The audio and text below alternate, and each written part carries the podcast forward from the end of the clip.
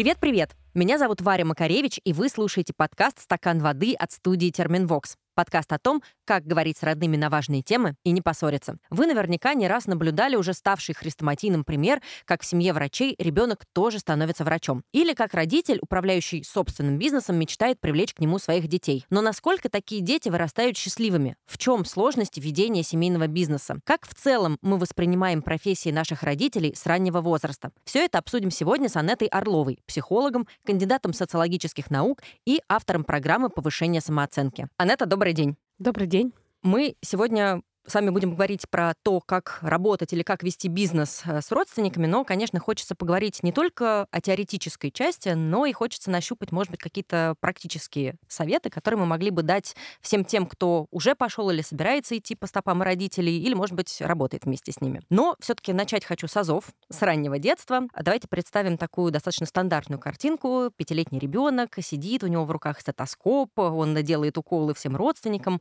какова вероятность, что его родители работают врачами? Ну или если серьезно, то в каком возрасте мы знакомимся с профессией наших родителей и начинаем примерять ее на себя? Очень классный пример, потому что, наверное, это то, что э, всегда э, вызывает у родителей особое умиление, когда они видят, что их ребенок э, каким-то образом в общем, стремится и хочет повторить э, собственный профессиональный путь. Но когда ребенок берет стетоскоп, а еще тем более, если делает кому-то укол в детстве, то здесь очень простой способ, простое объяснение. Это значит, что совсем недавно его отвели к врачу, он не мог а, сопротивляться, он был вынужден а, выдержать, как ему делают укол. А, все это ему было сильно неприятно, раздражение, гнев немножко поднакопился.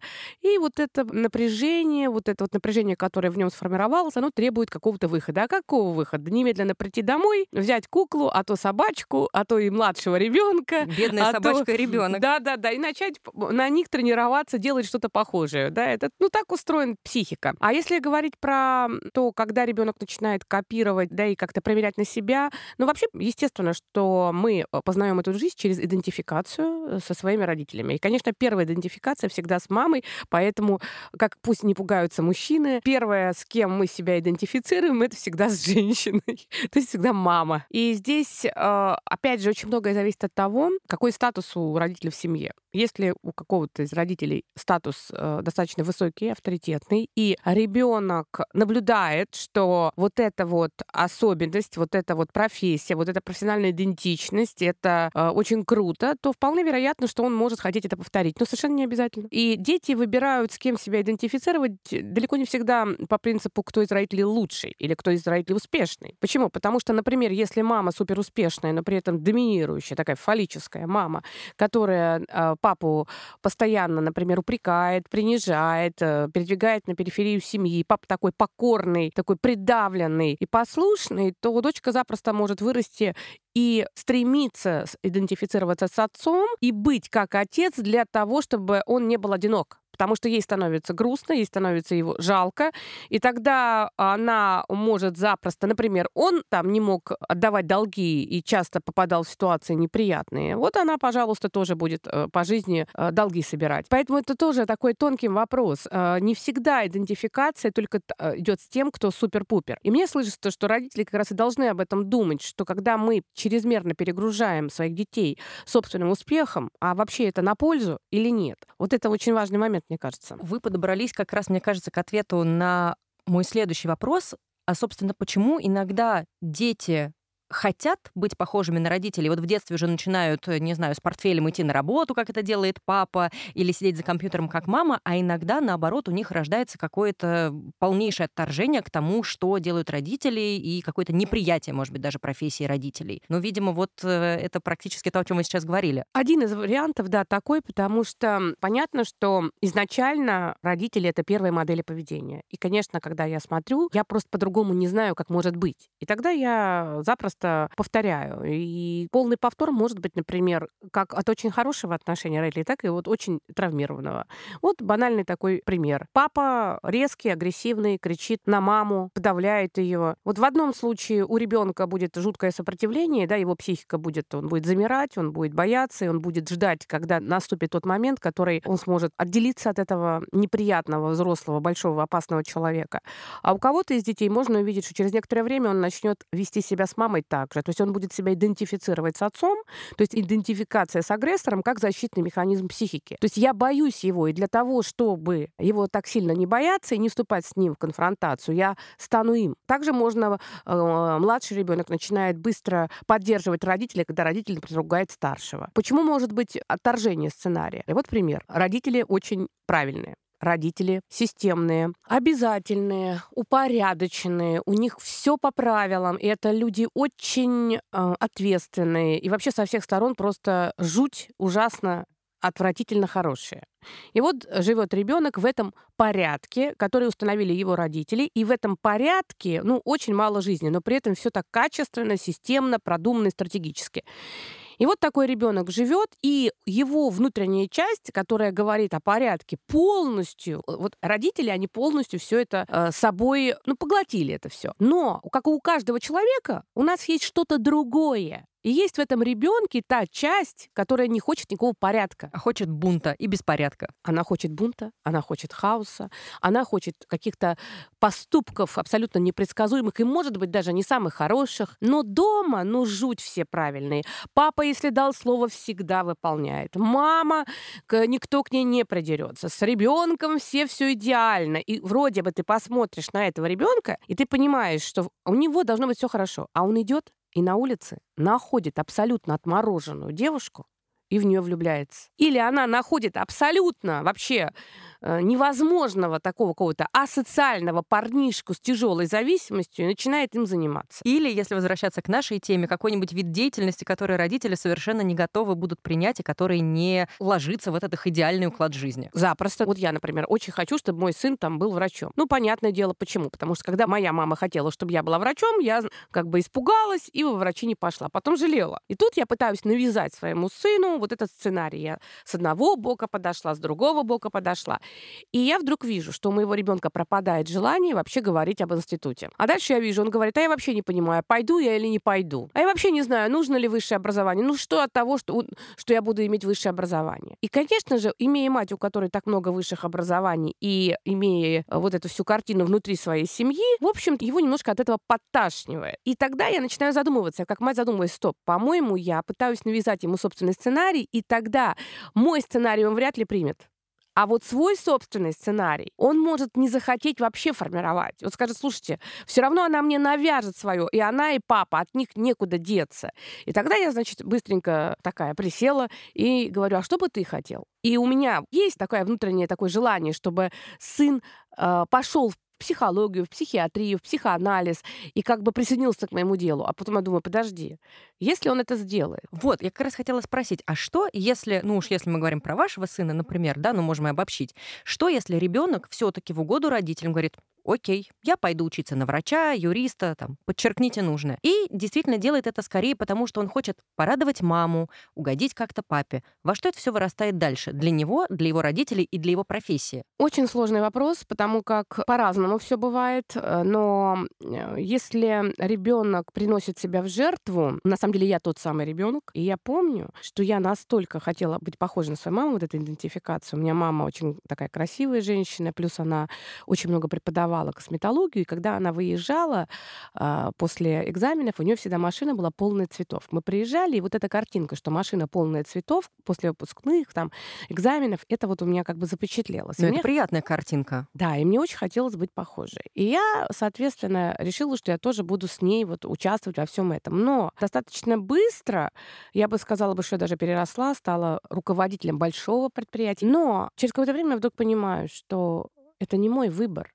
Да, он у меня прекрасно получился. Да, я смогла, но вообще это ни разу не мое. И вот тогда мне стало грустно. И тогда я стала переживать. И когда я пошла уже все менять, и, кстати, я считаю, что свою жизнь надо проживать, но иногда очень тесное слияние с родителями и очень хорошие отношения с родителями, они могут быть опасными именно тем, что вот не происходит той нужной вовремя сепарации, и у ребенка не формируется вот этого понимания, что хочу я, а что мне надо, потому что э, путается в этой тесной связи, связанности с родителями, и их желания воспринимают как свои. Поэтому не надо навязывать своим детям. Даже если они совершают ошибки, это их исследовательские ошибки. А, а вот э, создать такую искусственную игрушечную жизнь, в которой потом вдруг человек понимает, что у него нет размаха, нету его собственной энергии, контакт с собственной энергией не установлен. Это не очень хорошо.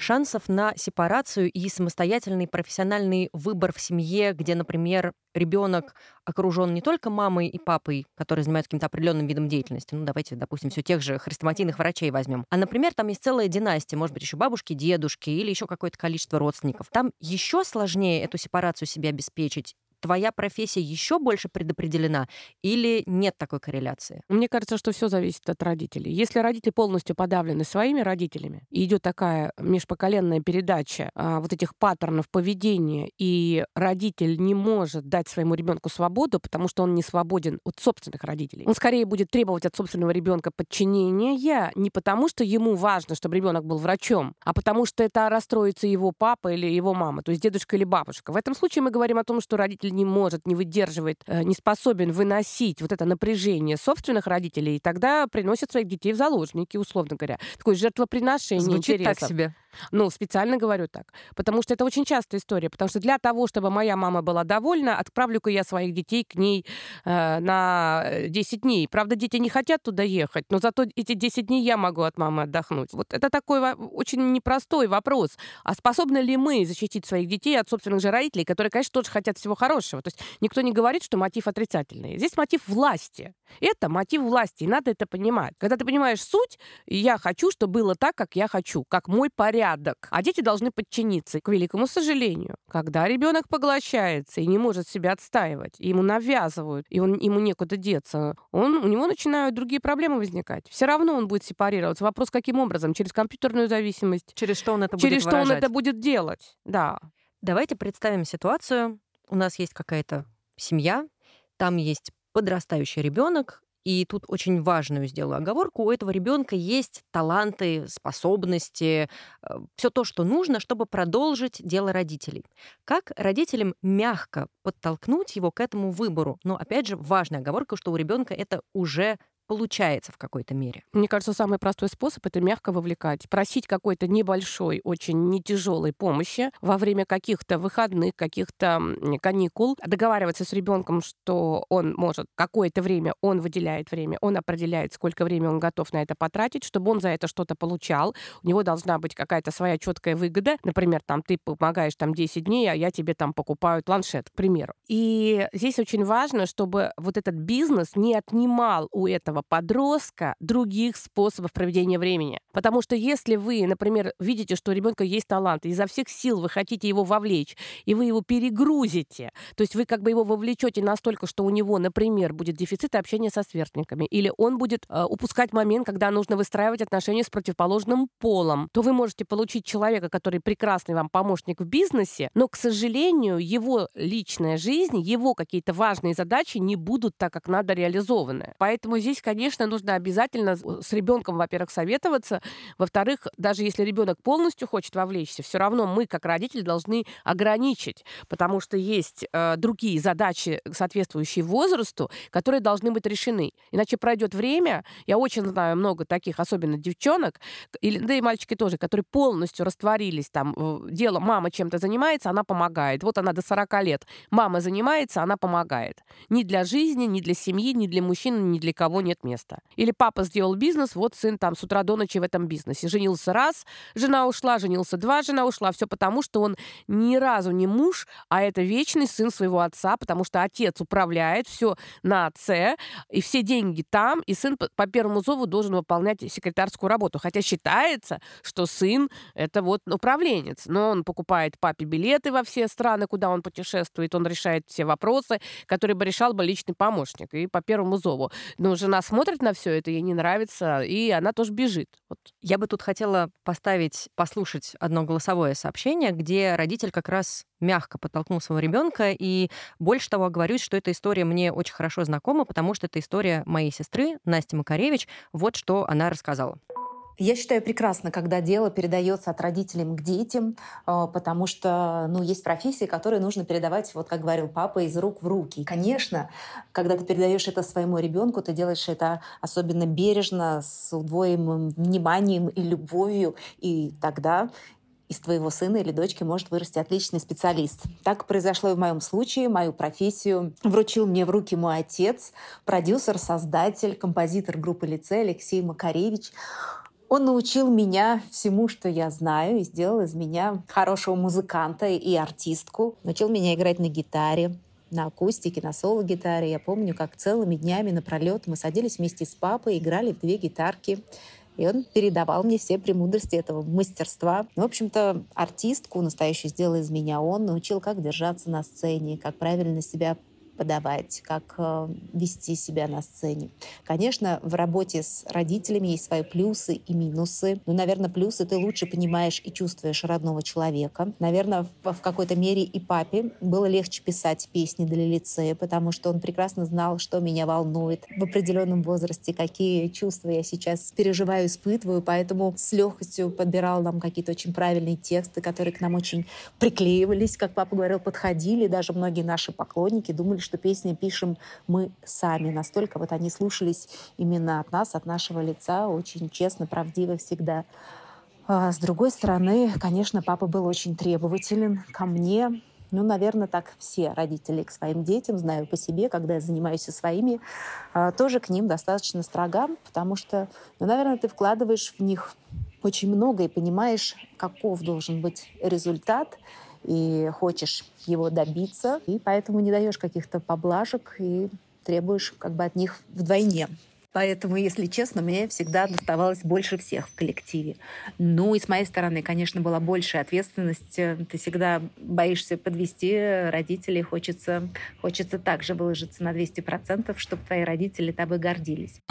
Вот Настя сказала про интересный момент, что к ребенку, к своему родитель в таком случае, ну, по крайней мере, в ее случае, как раз относился строже. Это общее место или это скорее исключение, и наоборот, как раз, как вы сказали, родитель, вот у него будет любимый ребенок, который всегда хорош, и ему будет многое прощаться. Нет, я когда говорила, не говорила, что ребенок будет хорош и будет ему все но прощаться, всегда лучше остальных. но всегда находить способы, да, как-то вытянуть его из плохости. Давайте будем честными, далеко не всех. Но вот здорово, что у Насти такой опыт, да. А иногда берут абсолютно бесталанных, бестолковых, э, никаких вообще. И только потому, что у нее папа, например, какой-то известный человек, да, и будут создаваться условия. Поэтому это совершенно не показательный лично для меня пример. И я могу сказать только одно, что она действительно трудяга, и такой же был отец. Но это не средняя статистика. И он ее учил и одному, и второму, и третьему, и четвертому для того, чтобы она была не хуже. Но таких родителей 20%. И вот эти 20, заметь, когда она начинает рассказывать, задала вопрос, ведь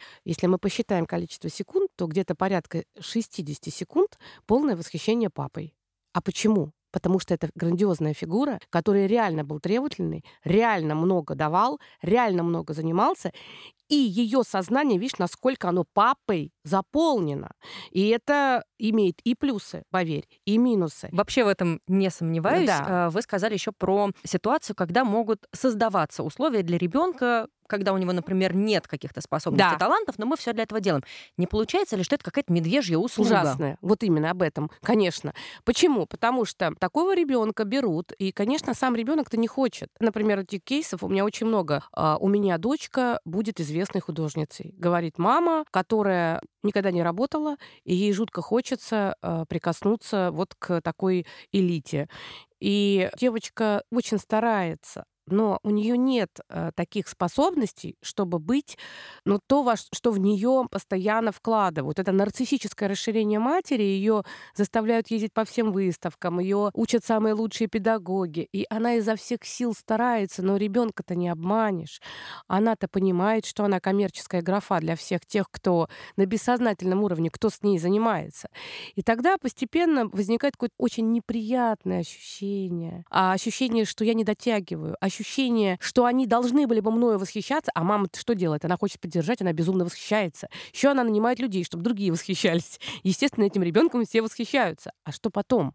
Потом-то не найти таких людей, которые будут восхищаться бесконечно. Мне слышится, что вот подход Макаревич очень верный. Если ты все-таки имеешь такой статус, и ты, ну, всем известный, талантливый, умный, и ты допускаешь, что твой ребенок тоже обладает твоими способностями, то у тебя нет выбора. Тебе придется предъявлять к нему больше требований, чем к средней статистике, потому что этому ребенку будет с одной стороны легче, а с другой стороны ему сложнее, потому что ну, никто не отменял людскую зависть. Никто не отменял обесценивание. Что будут говорить? Будут говорить, да что бы она могла, если бы не такой отец. И вот тут получается, что у бесталанных э, такие родители их подтягивают выше, они имеют больше, чем они могут претендовать. А у талантливых Получается, что с требовательными родителями им приходится постоянно доказывать, что на самом деле я имею право на существование, я сама могу. И вот тут вот эта вот история про идти по стопам отца или матери. Вот я, знаешь, все время переживаю,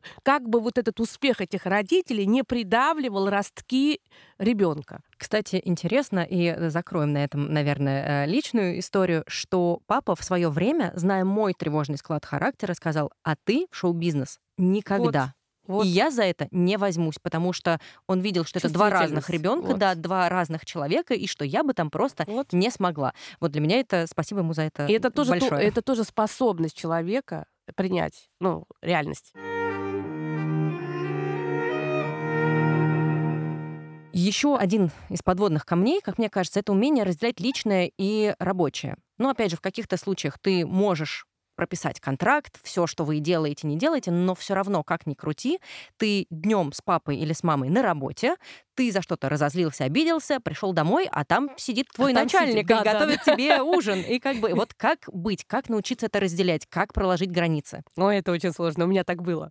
Я это отлично помню. А нет, у меня была, знаешь, какая история? Дома поругались, а на работе просто заходишь, прям вот, вот весь сжат такой, потому что ты не понимаешь, как себя надо вести. А рабочий процесс-то должен идти, должен быть эффективным и продуктивным все равно. Да, э, я думаю, что здесь это такие издержки, с которыми не просто, но э, люди, безусловно, как то, то, что ты сказал, они договариваются. Вот, например, я на работе никогда не обращалась к своей матери э, через роль, и она ко мне. То есть мы всегда по именам. И это не значит, что у нас всегда получалось но мы стремились, чтобы все было так же, как и с другими. То есть честно. Но я хочу сказать, что все равно это иллюзия. Я вот сейчас понимаю... Не получалось? До конца не получалось. Ну, это ложь, если сказать, что нет разницы. Все равно ты переживаешь, и все равно ты в большей степени там уделяешь внимание, но это же все равно... Например, вот у меня мама со мной там работала. Я все равно переживала там за нее э, больше, чем, например, за другого врача-дерматокосметолога. Да, на, на конкретных действиях это никак не отражалось. То есть, это, условно, ничего не было по-другому, да, ни зарплата, ни запись, там, ни, ничего не было по-другому. Но все равно на бессознательном уровне например, я сравнивала, я смотрела, а как у мамы? Вот это вот очень сложно от этого избавиться. Вот да, мне интересно, а чем, собственно, чревато, если этого водораздела нет? Нет границ. Люди работают вместе. Дома вместе, на работе вместе. Ну, во-первых, там везде, где есть симбиоз, потом будет конфликт и разрыв. Вот это стопроцентно. То есть если ты не чувствуешь границ, если ты перемешиваешься и возникает хаос, то хочешь ты или не хочешь, а в какой-то момент отсутствие границ приведет к конфронтации и дальше даже к разрыву. Вот у нас есть определенные ожидания от руководителя. И даже когда мы приходим к руководителю, можно даже посмотреть, у одного человека складывается лучше с мужчинами другого с женщинами. И можно даже предположить, что тот, у кого складывается с мужчинами, скорее всего, у него позитивный отцовский комплекс. То есть отец — это такая важная, значимая фигура, и тогда опорная фигура. И, например, дочка или сын не боится двигаться через мужчин. И когда попадает в ситуацию руководитель мужчина, все гармонично складывается, он принимает его первенство. А если, например, только с женщинами хорошо, то, скорее всего, позитивный материнский перенос. А бывает так, что, а, женщина похожа на мать, все, я не смогу с ней работать. Но это обратная сторона. А теперь представляем, что это наши родители. И вот расщепление. С одной стороны, это мой папа, который должен меня любить, заботиться и вообще-то ко мне относиться лучше, чем к э, кому-то да другому, кому угодно, да. да, кто там со мной э, рядом в той же э, роли выступает. А папа меня еще и больше от меня требует. И я про себя говорю, так какого черта? Ты мой отец, а не Машин или Сашин. Почему ты мне предъявляешь такие требования? И тогда получается, что эти роли могут вступать конфронтацию. Для того, чтобы не разорвали все остальные сотрудники, не обиделись, не уволились, не обесценили, ты вынужден к своему относиться даже строже, потому что все глаза прикованы. Все прикованы к тому, как ты обязательно создашь спецусловия. И тогда получается, что какая-то из частей будет страдать. Все равно чем-то придется пожертвовать. Либо ожиданиями, как от руководителя, либо ожиданиями, как от родителя. Это действительно должны быть жесткие границы, чтобы это было ограничено по времени, вот это отсутствие временных границ. Вот это важно. Если это твой ребенок, он не должен в субботу и воскресенье у тебя работать. Вот как ты должен к своему ребенку такие же абсолютно требования, как и к другим, и такие же права. Мы же как делаем? Требования как к другим или покруче, а с правами немножко обойдется. Обычно это делают люди, которые боятся осуждения, у которых жесткие стандарты. Они говорят, нет, нет, нет, я точно не буду смешным, я точно не буду таким, про которого скажут, что он или она там для своей дочери, сына лучшие условия. Нет, я постараюсь, чтобы все поняли. Поэтому что... я уйду вообще в другую крайность. Да, и тогда да. Как приходить к начальнику, родителю и просить повышения зарплаты? Ой, я так и не смогла. Я нашла новое, нашла новое место. То есть это настолько сложно, что проще уйти? Ну, в тот момент, когда мне было 23 года, в принципе, запросить зарплату, вообще любое, запросить извне что-то для себя для меня было сложно. И я могу сказать, что не просто так, потому что я как раз из тех людей, у которых очень высокий был уровень застенчивости, очень высокая тревожность. Вот. Нас тут двое, как Да, минимум. да, нас двое таких. И более того, моя мама тоже мне сказала, ты не пойдешь в психологию. По первому образованию я же хотела пойти на психфак. Мама сказала, это слишком ты будешь чувствительна, ты не пойдешь. Это тоже интересная история, когда я пошла потом через 12 лет. А вот сейчас, имея всю эту экспертизу и все эти знания, что можешь посоветовать тем, кто в такой ситуации и хочет подойти к родителю, с которым работать, сказать, слушай, мне не хватает. Как это сделать? Так и сказать. Так прийти и сказать. Я сейчас всем советую. У меня очень многие люди, заходя в мой кабинет, они занимаются крупными делами. И очень часто бывает так, что человек инвестирует свою экспертизу, например, там, юридическую, финансовую. И когда совершаются это большие какие-то э, сделки, большие доходы, и вдруг я узнаю, что каким-то чудодейственным образом а юридически все, что этот человек делает, принадлежит родителям. И это очень частая история. Я это вижу очень часто. И в этом случае я всегда немедленно говорю, что вам нужно не побояться прийти к своим родителям и открыто сказать, что у меня есть определенные годы моей активности, у меня есть годы определенные моей, такой самый большой объема моей энергии, и для меня важно, чтобы то, во что я вкладываю, было бы зафиксировано на мне. Я хочу получать четкий результат. На что родители в ответ скажут, ну это же все потом тебе. Я всегда советую сказать так, что ты знаешь, я настолько тебя люблю, что мне не хотелось бы начинать жить после того, как ты уйдешь. Это очень, кстати, классно, и мне кажется, мудро, и должно сработать. Это очень важная фраза, потому что вот эта история, ну мы все тебе оставим, это про власть. Это про то, что давай-ка ты будешь и то, и то, и то. И ты знаешь, по-разному реагируют. Некоторые родители более умные, сразу соглашаются, а потом начинают тянуть время. Ну, если ребенок настаивает, то делают все качественно. А есть родители, которые до такого доходят, что ты из них ничего не выжмешь. И тогда ребенок хотя бы понимает, что то, что он до этого вложил, он уже как бы не вернет. Но тогда в родителе побеждает работодатель. И тогда возникает уже четкое понимание, отделяйся и делай свое. Здесь же есть еще история про авторитет, как мне кажется. И получается, что родитель вот эту свою роль родителя авторитетного, который э, ребенка воспитал с пеленок, там с ложки научил кормить, ходить, вот это вот все, переносится в рабочее поле, и ребенок все равно все время остается всегда ребенком в позиции подчинения. Да, Потому что на биологическом уровне этот человек, который, особенно если мать, обеспечивал нам выживание. И для того, чтобы э, из этого выйти, придется ее отвергнуть. И тогда мы имеем как раз эту проблему, что это могут быть очень конфликтные отношения. Когда дочь, например, и мать меняются ролями, это будет инверсия ролей, когда дочка станет главной, такой матерью, а все остальные будут, э, ну, как бы в подчинении. То есть все равно бизнес не может существовать, когда все равны. Я могу сказать, что, например, для детей. Вот у меня недавно был кейс, молодой человек, он э, создал бизнес, и у него родители э, очень ему помогают, душевно, физически, всячески помогают. Но фактически они стали его подчиненными. Почему? Потому что бизнес очень много денег ему приносит, и при этом они помогают им нецелесообразно работать в другом месте. Но какая нагрузка это для 20-летнего человека, когда он главный, когда его папа, тоже молодой мужчина 43 лет, там мама, молодая женщина, все как бы делают то, что он говорит. Представляешь, какая это для психики нагрузка? Это тоже такой тонкий момент. Я как раз хочу, чтобы мы послушали тогда историю, которая идеально сюда ложится, и потом ты ее прокомментируешь. Привет.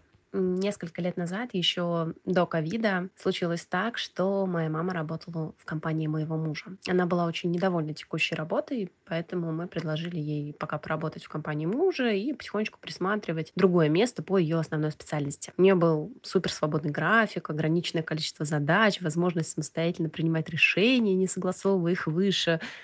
Ну, в общем, почти полный карт-бланш. И первые несколько месяцев все было в порядке, она была супер довольна по сравнению с предыдущей работой. Это была действительно свобода. А потом ей резко перестала нравиться зарплата. Задачи показались чрезмерными. Ну, как бы да, если приходить часов на 15 в неделю, это и правда мало. И вообще все стало не так. И никто не стоял у нее над душой, не ставил дедлайнов, не дрючил, как это делали на прошлом месте работы. В итоге мой муж худший человек на свете. Я ужасная дочь. А мама снова перерабатывает, сидит на работе до вечера, терпит самодурство начальства и крайне довольна. Что скажешь? Великолепный кейс. Прям слушаю. Я думаю, что очень многих сейчас это отзывается. Это называется упростим, чуть-чуть расширим. В принципе, когда ты кому-то создаешь очень хорошие условия, здесь ты рискуешь. Почему? Потому что когда человек живет в очень таких сложных условиях, когда у него много контроля, когда у него получить похвалу — это что-то особенное, когда он э, чувствует себя недостаточно умным, недостаточно хорошим, недостаточно каким-то компетентным, ну, то, чем обычно грешат начальники, которые хотят задешево использовать людей, то такой человек, он рад всему самому маленькому хорошему, потому что он чувствует себя очень плохо, он где-то внизу, вот такая ничтожность возникает, комплекс неполноценности. И вот он рад даже там вообще малейшим там ему, ну, что-нибудь, и он уже счастлив и благодарен. Но в какой-то момент он истощается, и тут у него появляется дочка и зять, которые решили вдруг, что они ее осчастливят. Ну, вообще страшную вещь совершили. И они говорят, а теперь приходи. И дальше что получается? Она попадает в совершенно для себя неприемлемые условия, в котором она не привыкла.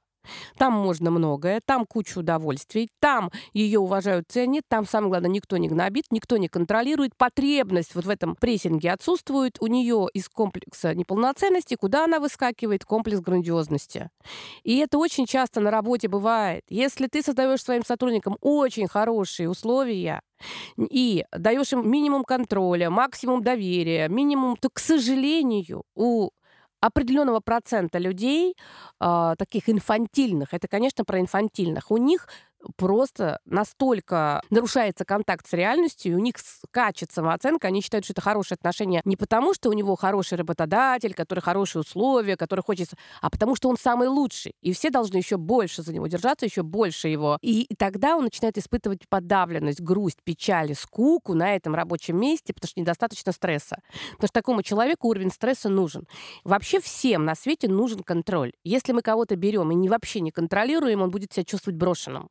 Например, маму взяли, и дальше никто не имел никакого отношения к ее деятельности. А она привыкла, что кто-то ее контролирует. И если никто ее не контролирует, то через некоторое время она поняла, что контролировать всех должна она. А насколько здесь еще может примешиваться такая история, что для родителя это вообще-то психологически сложно быть в подчинении, ну или быть обязанным своим детям, которые взяли на работу, устроили. Даже сейчас, может быть, не конкретно про этот кейс, а вообще, насколько родителю психологически комфортно будет работать на своего ребенка, ведь семейное дело может и в другую сторону работать, не всегда родители начальники. По-разному, мне кажется. Э, очень многое зависит, конечно, от возраста. Если, например, там ребенку 30, а родителю 50, очень спорная ситуация. Почему? Почему? Как, что сложного там? А потому что 50 это еще молодой человек, у которого достаточно энергии, который хочет быть э, в обойме, который может быть уже не чувствует себя так востребованным, поэтому согласился на, но при этом много энергии. И ему будет тяжело подчиниться 30-летнему, потому что он должен признать, что он уже как бы такая вот уже, ну, мир уже не его, так скажем.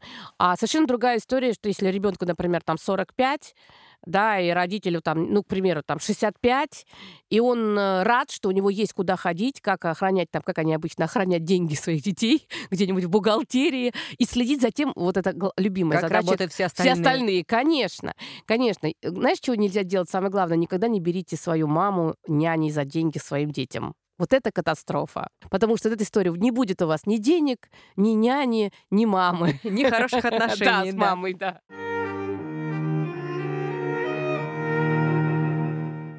Хочется найти все-таки какие-то плюсы во всем том, о чем мы с тобой сегодня говорили, потому что тут сложности, тут напряги, а есть ли что-то хорошее? Ну, например, я могу предположить, что работать со своими всегда психологически комфортней. Или все-таки количество всех вот этих напрягов и сложностей перевесит? Я думаю, что хорошее есть, особенно на самом начальном этапе, когда что-то строится. Это люди, на которых можно положиться, это люди, которые тоже вовлечены, это люди, которые, ну, как минимум, да, не будут тебе выкручивать изначально руки. Я, например, с удовольствием вспоминаю то время, когда мы работали вместе. А, например, у меня была ситуация, когда я очень тяжело заболела. Очень тяжело заболела. И в тот момент, когда, если бы не было вот там моей мамы, например, бы, я бы просто бы потеряла бы все. Поэтому как бы мне слышится, что вот важный момент, подстраховка. Когда это твои близкие, то они тебя могут подстраховать. Но тут тоже вариант, что является близкими. Потому что очень интересно бывает, когда близкие вдруг становятся не близкими. Когда у человека, например, есть какие-то трудности, когда там он переехал или когда он заболел, и вдруг, например, братья и сестры, это не родители касается, это больше касается братьев и сестер и их а, мужей и жен. Вдруг они говорят, слушай, я больше вкладываю, а теперь я должна по-другому, а теперь я хочу управлять всем этим. Мне кажется, что плюсы есть, есть и минусы, и каждый решает сам. Но вот границы, и самое главное, вход в этот бизнес должен быть добровольным. Если человек хочет, он идет. Если он просто по праву, что он родился в этой семье, должен реализовывать вот этих э, амбиции своих амбиции родителей. родителей, такое нарциссическое расширение родителей, то не стоит, он потом просто очень сильно будет злиться. За этим потом будут напряги. Я для себя нашла еще один плюс, но опять же он работает, возможно, в моей истории. Это репутация родителя. Да, я не пошла Да. по музыкальной стезе, но так или иначе я очень часто на профессиональном пути встречаю людей, которые знали моего отца. Пока мне везет, они в каком-то хорошем ключе о нем помнят, и иногда просто общение складывается чуть приятнее, чем могло бы само по себе. Вот есть же еще и этот момент тоже. Какую репутацию твой родитель построил в своем профессиональном деле? Это вообще круто, но тут понимаешь, в чем дело? Я немножко разделяю, потому что когда мы говорим про семейный бизнес, это вот именно семейный бизнес. А идти по пути э, репутации родителя, это вот преемственность профессии, мне кажется, это очень круто. Вот преемственность профессии мне очень нравится. Почему? Ну, если есть такая, как бы у ребенка такой, м, как сказать, м, Потребность? потребности, есть такая способность. Почему? Потому что родитель проходит определенный путь, он преодолевает огромное количество сложностей, он формирует определенную репутацию, он уже понимает, как и что. И, конечно, давайте будем честными. Я вот, например, естественно, если мой бы ребенок захотел бы стать бы, например, бы психологом, психоаналитиком, конечно, ему было бы легче, чем мне. Это совершенно точно. Но он не хочет. И вот тут я говорю, как же мне бы хотелось бы, чтобы ему это перед... Но он не хочет, и я соглашаюсь. Потом подбегаю к дочери, говорю, может быть, ты станешь? Она говорит, да ты что? Да никогда. Но я принимаю этот выбор. Но я сама э, считаю, что э, если бы, например, бы я выбрала профессию врача, как моя мама, я не считаю, что, что это было бы неправильно. Это было бы правильно. Я из принципа отказалась. Я почему-то вот не захотела. Вот раз мама, я вот буду по-другому. Вот у меня было так. Давай попробуем под конец э, подытожить и, наконец-то, перейти к советам. У тебя есть возможность посоветовать что-то тем, кто собирается работать вместе с родителями. Что ты хочешь им сказать? Самое главное это обсудить и сказать, что мы рискуем, когда мы все это вместе делаем. У нас есть с вами вот родительские отношения, есть э, будут бизнес-отношения. И э, для того, чтобы что-то нам совместно с вами делать, нам нужно, чтобы эти отношения не э, пересекались. И давайте выстроим какой-то определенный порядок, да, для того, чтобы мы могли, например, о неприятных вещах конструктивно разговаривать. которые Этот разговор должен заводить ребенок или родитель? ну, я думаю, тот, кто слушает наш подкаст, тот пусть и заводит, потому что по-разному. Конечно, в идеале, когда это делает тот, кто управляет, то есть тот, кто приводит. Почему? Потому что он главный, он хозяин. Говорить эм, тому, кто приходит, это как бы сложнее, но тоже нужно в мягкой форме сказать, что я очень переживаю, потому что э, это проба. Во-первых, надо обязательно сказать, что это моя проба. Я могу э, справиться, могу не справиться. Мне бы хотелось бы, чтобы не было каких-то совершенно нереалистичных ожиданий. Это первое. Второе. А, Я исследую, но э, я не растворяюсь в этом бизнесе, потому что у меня есть параллельные задачи. Обязательно надо придумать для себя параллельное что-то. Пусть это будет учеба в аспирантуре, пусть это будет какое-то хобби, пусть это будет еще что-то. Почему? Потому что если у вас будет только один интерес, он вас рано или поздно поглотит. И это тоже надо обсуждать, договориться, как вы будете решать трудные моменты, прям спросить. Вот смотри, если на работе что-то, ну, прямо вот не устраивает, вот я не хочу к тебе подходить дома как ребенок, потому что мне бы хотелось, чтобы пространство дома — это пространство дома. Как мы устроим какой-то ритуал, какое-то правильное э, с тобой какой-то формат, где мы можем говорить о работе на те темы, которые могут быть неприятные. И пусть родитель тоже участвует. Это может быть там техника конструктивного спора. Пусть идут гулять в парке и в парке все это обсуждают, не дома. Найти или, для этого отдельное да, пространство. Или только на работе. Это тоже очень хорошо. Только на работе, потому что работа позволяет быть в этом состоянии. Опасение обязательно выразить, что есть очень большая тревога а, за то, что если вдруг я захочу уйти, что это не было бы предательством. Давай мы с тобой это обсудим, чтобы если вот через год, через два, через три я подхожу к тебе, говорю, я не могу, или ты говоришь, что я не тяну, то без это, обид. это без обид. Ну, обиды все равно будут, но они будут меньше, потому что вы свои границы обсудили. И когда вы на работе, это ваш работодатель. И понятно, что все равно вы душевно всегда будете переживать, и он тоже за вас будет переживать. Но когда дело идет о зарплате, если вы видите, тоже очень важный момент. Иногда на, близкие люди начинают бояться, что про них плохо подумают и своим не доплачивают. В этом случае идите и смело говорите. Обязательно рынок просмотрите. Посмотрите, как бы вы пришли к обычному работодателю с теми же аргументами. И не бойтесь это говорить, потому что в тот момент, когда вы на работе, это не ваш родитель, это ваш работодатель. А если это все-таки ваш родитель, то тогда ваш родитель должен радоваться за то, что вы можете из внешнего мира запрашивать себе ресурс и его отстаивать. Хочется еще одно напутствие от тебя. Что скажешь тем самым родителям, которые хотят переманить детей на свою профессиональную сторону, в свой профессиональный лагерь? Какие слова для них найдешь? Ой, мне кажется, я в этом не эксперт. Я же не смогла переманить ни одного, ни второго. Поэтому я вот, ты знаешь, затрудняюсь тебе сказать. Может быть, как раз ты посоветуешь не переманивать сейчас? Ну как не переманивать? Хочется же. Мы же все живые. Во-первых, я э, очень люблю свою работу, и все, что можно делать, это демонстрировать к работе любовь. Если вы приходите домой и начинаете ныть по поводу вашей работы, если вы приходите рассказывать, как вас не ценят, не любят, и как вас все задолбало, но при этом вы-то любите свою работу, просто вы в этот момент так себя чувствуете. Если вы понедельник воспринимаете как э, катастрофу и всегда недовольны клиентами, э, сотрудниками, еще кем-то, ну, вряд ли, когда вы придете и скажете, давай ты станешь, он будет рад. Нет. Ну, понятно, что э, позитивный пример всегда зажигательный, но он не должен быть навязчивым. Отличный совет, отличный разговор. Спасибо тебе большое. Спасибо и тебе. До встречи.